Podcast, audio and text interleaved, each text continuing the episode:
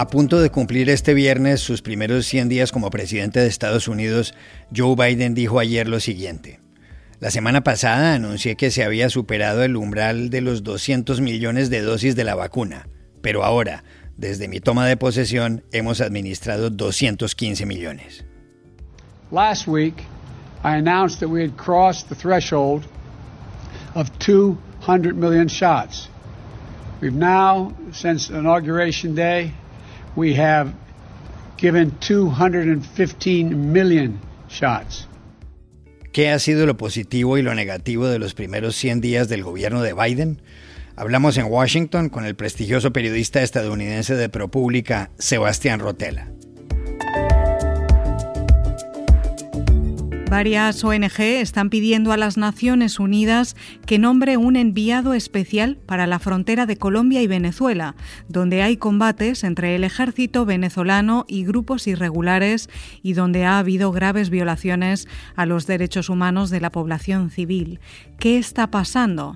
Consultamos a Juan Papier, abogado de Human Rights Watch.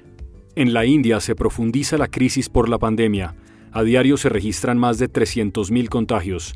Se ha ordenado la construcción de hogueras para quemar los cadáveres. Los lugares de cremación no dan abasto. Los hospitales lanzan su voz de alarma por la escasez de oxígeno. Hoy les contamos qué ocurre y recogemos la opinión de una periodista independiente, Sueta Dash. Hola, bienvenidos a El Washington Post. Soy Juan Carlos Iragorri, desde Madrid. Soy Dori Toribio desde Washington, D.C. Soy Jorge Espinosa desde Bogotá. Es miércoles 28 de abril y esto es todo lo que usted debería saber hoy.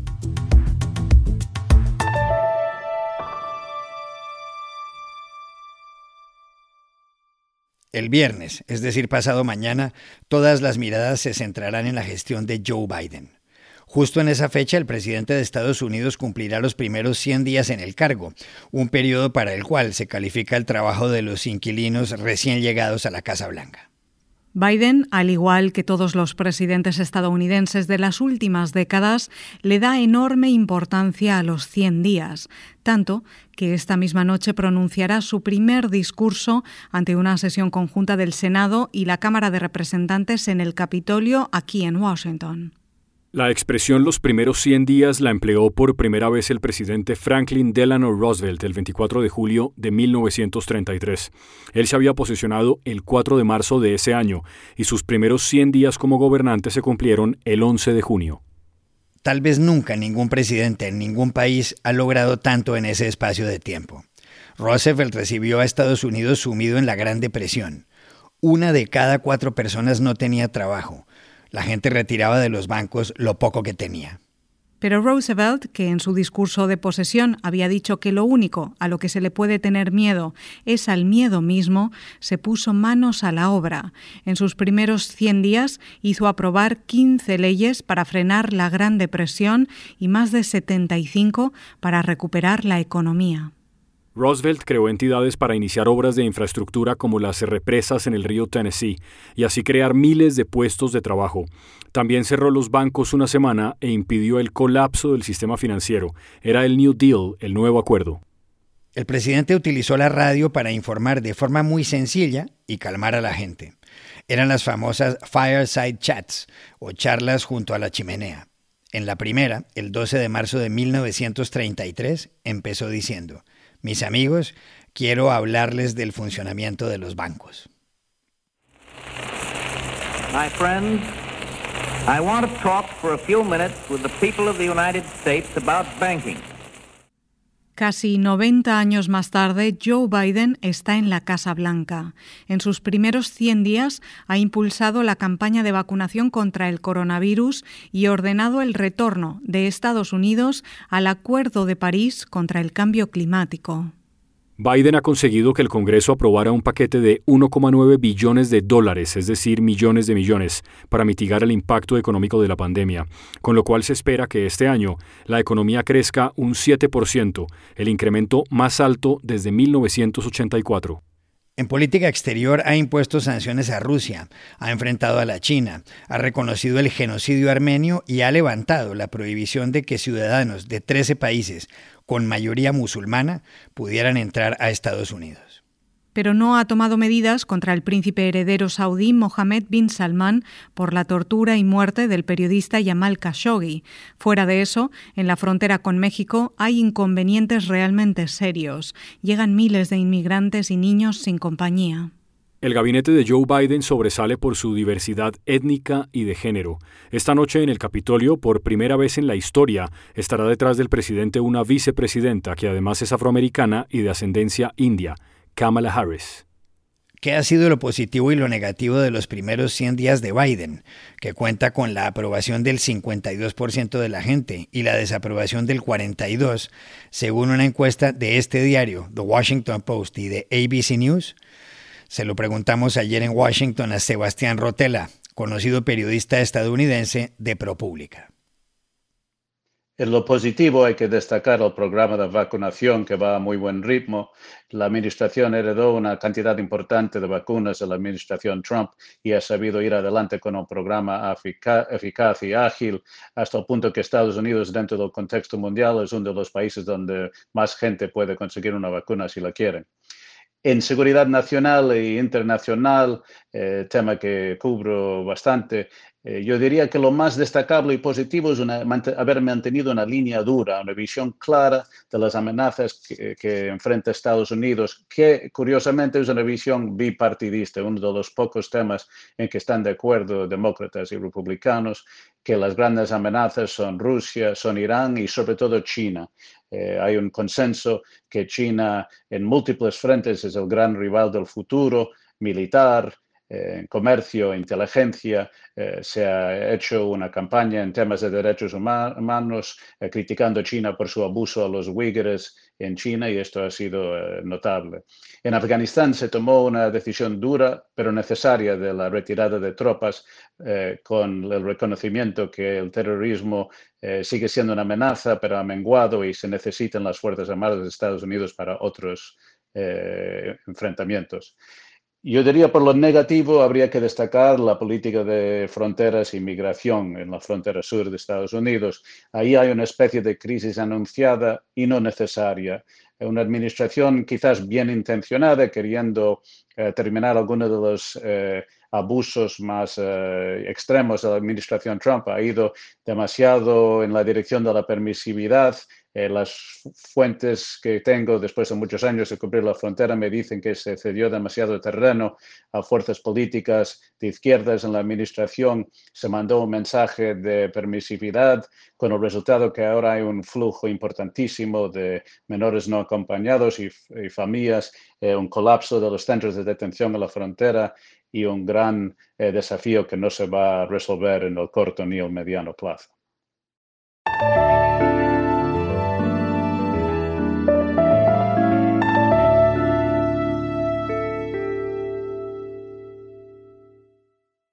Se agrava la crisis en el suroccidente de Venezuela, en la frontera con Colombia, donde los combates entre fuerzas militares de ese país y grupos irregulares han producido inquietantes violaciones a los derechos humanos de la población civil. El escenario de esta lucha es el estado Apure, en territorio venezolano, una región con más de medio millón de habitantes. Ahí, en la parte sur, en la zona rural de la ribera del río Arauca, comenzaron las hostilidades hace más de un mes. Las autoridades venezolanas señalaron que su ejército, así como las Fuerzas de Acciones Especiales, las FAES, un grupo élite de la policía, debían desalojar a grupos ilegales colombianos, que son disidencias de las antiguas FARC. El propio presidente de Venezuela, Nicolás Maduro, se refirió en Caracas a los combates y dio su versión sobre quiénes están detrás de las agrupaciones ilegales en la zona fronteriza. Se refirió a Estados Unidos, al presidente colombiano y a un expresidente. Esto del apure es un ensayo del Comando Sur, de la oligarquía narcotraficante de Colombia, para meternos un grupo disfrazado de guerrilleros, meter las rutas del narcotráfico de Uribe y de Iván Duque La orden es guerra de todo el pueblo contra los grupos irregulares, delincuenciales, criminales y terroristas que vienen de Colombia. Las FARC firmaron un acuerdo de paz en Colombia en 2016. Sin embargo, algunas disidencias siguen operando. Una de ellas se encuentra en Venezuela, encabezada por Iván Márquez, uno de los antiguos líderes de esa guerrilla. Se llama Segunda Marquetalia. Los enfrentamientos en el estado Apure, donde han participado aviones de guerra, han impulsado a más de 5.000 venezolanos a atravesar el río y a ubicarse en la población colombiana de Arauquita, en el departamento de Arauca. La población civil ha denunciado abusos de todo tipo en medio del fuego cruzado. Esos abusos, según la ONG estadounidense Human Rights Watch, son aberrantes. Varias entidades de este tipo han pedido al secretario general de las Naciones Unidas, Antonio Guterres, que designe un enviado especial. En Colombia, el gobierno y otros sectores consideran que Maduro da cobijo en Venezuela a grupos de las extintas FARC. ¿Es esto verdad? ¿Y tiene algo que ver con los operativos en el estado Apure? Para saberlo, llamamos a Juan Papiere, abogado de Human Rights Watch. Existen evidencias sólidas y creíbles que demuestran que las fuerzas de seguridad del régimen de Maduro actúan con tolerancia y muchas veces con connivencia ante los grupos armados que operan en Venezuela. Human Rights Watch ha documentado que en Apure, el ELN, una histórica guerrilla colombiana, y las disidencias de la FARC operan a sus anchas, controlan buena parte del territorio, controlan la vida de la población civil y todo esto lo hacen gracias a la tolerancia de las fuerzas de seguridad venezolanas. Hace poco más de un mes, el gobierno de Nicolás Maduro lanzó una operación llamada Operación Escudo Bolivariano, con el supuesto propósito de combatir y expulsar a los grupos armados que operan en Venezuela. La verdad es que esta operación no tiene el propósito de proteger a la población civil y es una operación selectiva frente a un único grupo. Es una operación contra el grupo armado conocido como Frente Décimo Martín Villa, una disidencia de la FARC. ¿Y por qué el régimen de Maduro busca atacar al Frente Décimo Martín Villa? Bueno, todo indica que el propósito es garantizar que los corredores del narcotráfico en Apure queden en manos de la segunda Marquetalia, que es otro grupo armado que también surgió de la FARC, que tiene vínculos estrechos con el régimen de Maduro y que está comandado por Iván Márquez, quien era el segundo comandante al mando de la FARC. También le preguntamos a Juan Papier qué tipo de abusos ha sufrido la población civil en medio de los combates. Human Rights Watch ha documentado abusos aberrantes cometidos por las fuerzas de seguridad venezolanas recientemente en Apure. Hemos documentado casos de ejecuciones extrajudiciales de campesinos, numerosos casos de detenciones arbitrarias, varios casos de tortura y casos de procesamiento de civiles ante tribunales penales militares, una práctica que viola estándares básicos de derechos humanos y que es propia de las dictaduras que gobernaron el Cono Sur durante los 70s y 80s. Estos abusos, así como los bombardeos y enfrentamientos que ocurrieron en Apure, hicieron que más de 5.000 venezolanos huyeran de ese estado y buscaran refugio y auxilio en el departamento de Arauca, en Colombia. A pesar de que allí reciben alguna asistencia humanitaria, Muchos de estos venezolanos enfrentan serias dificultades para obtener acceso a alimentos, acceso a agua potable y acceso a elementos de bioseguridad para evitar la propagación del coronavirus. Lamentablemente, estos abusos de las fuerzas de seguridad venezolanas no son sorprendentes. Por el contrario, son abusos completamente consistentes con las violaciones sistemáticas a los derechos humanos que ocurren en ese país. Violaciones a los derechos humanos que son tan graves que han llevado a que la propia Corte Penal Internacional ponga sus ojos sobre Venezuela por denuncias de crímenes de lesa humanidad en ese país.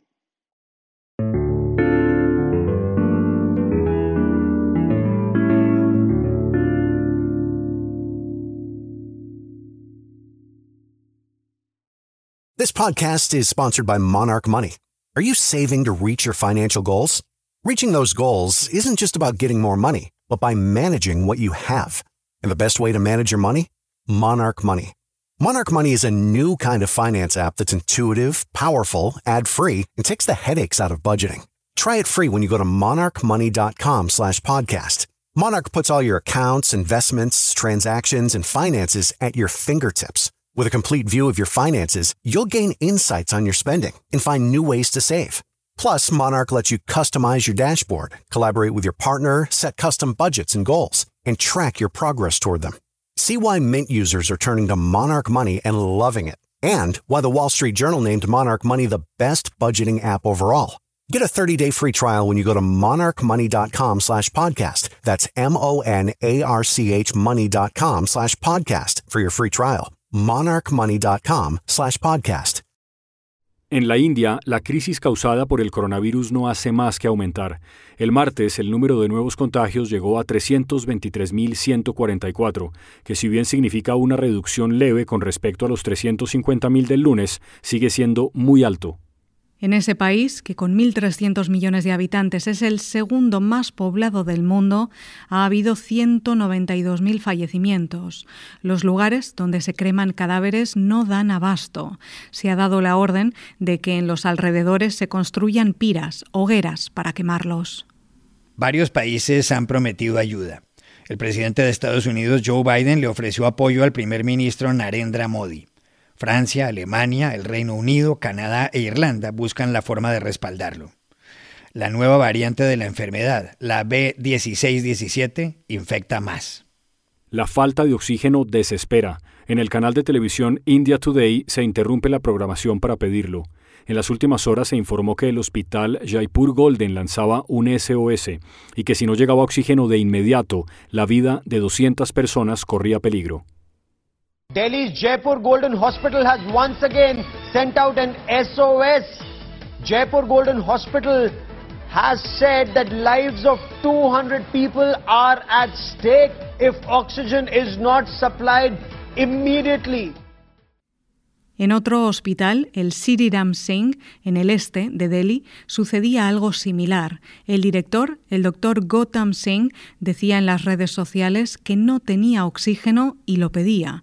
Agregaba que algunos pacientes jóvenes podían morir en las siguientes dos horas, que con oxígeno los podría salvar. We are not getting oxygen anywhere. We have young patients who will die in the matter of two hours. I request you, please send oxygen to us. We need oxygen for our patients. Please send oxygen to us. Please don't harass our patients. They will die. They need oxygen. We can save them. Please. No es fácil escuchar la impotencia de los médicos. Una periodista independiente, Sueta Dash, le contó a la agencia Reuters cómo muchas personas piden ayuda por Twitter. Varios como ella tratan de darla. Pero como dice Dash, ni ella ni un ciudadano común están preparados para enfrentar una crisis que duele en el corazón y que produce pérdidas, y luto, y dolor. I'm not equipped to deal with that. Individual citizens are not equipped to deal with this crisis of heartache and loss and mourning and grief.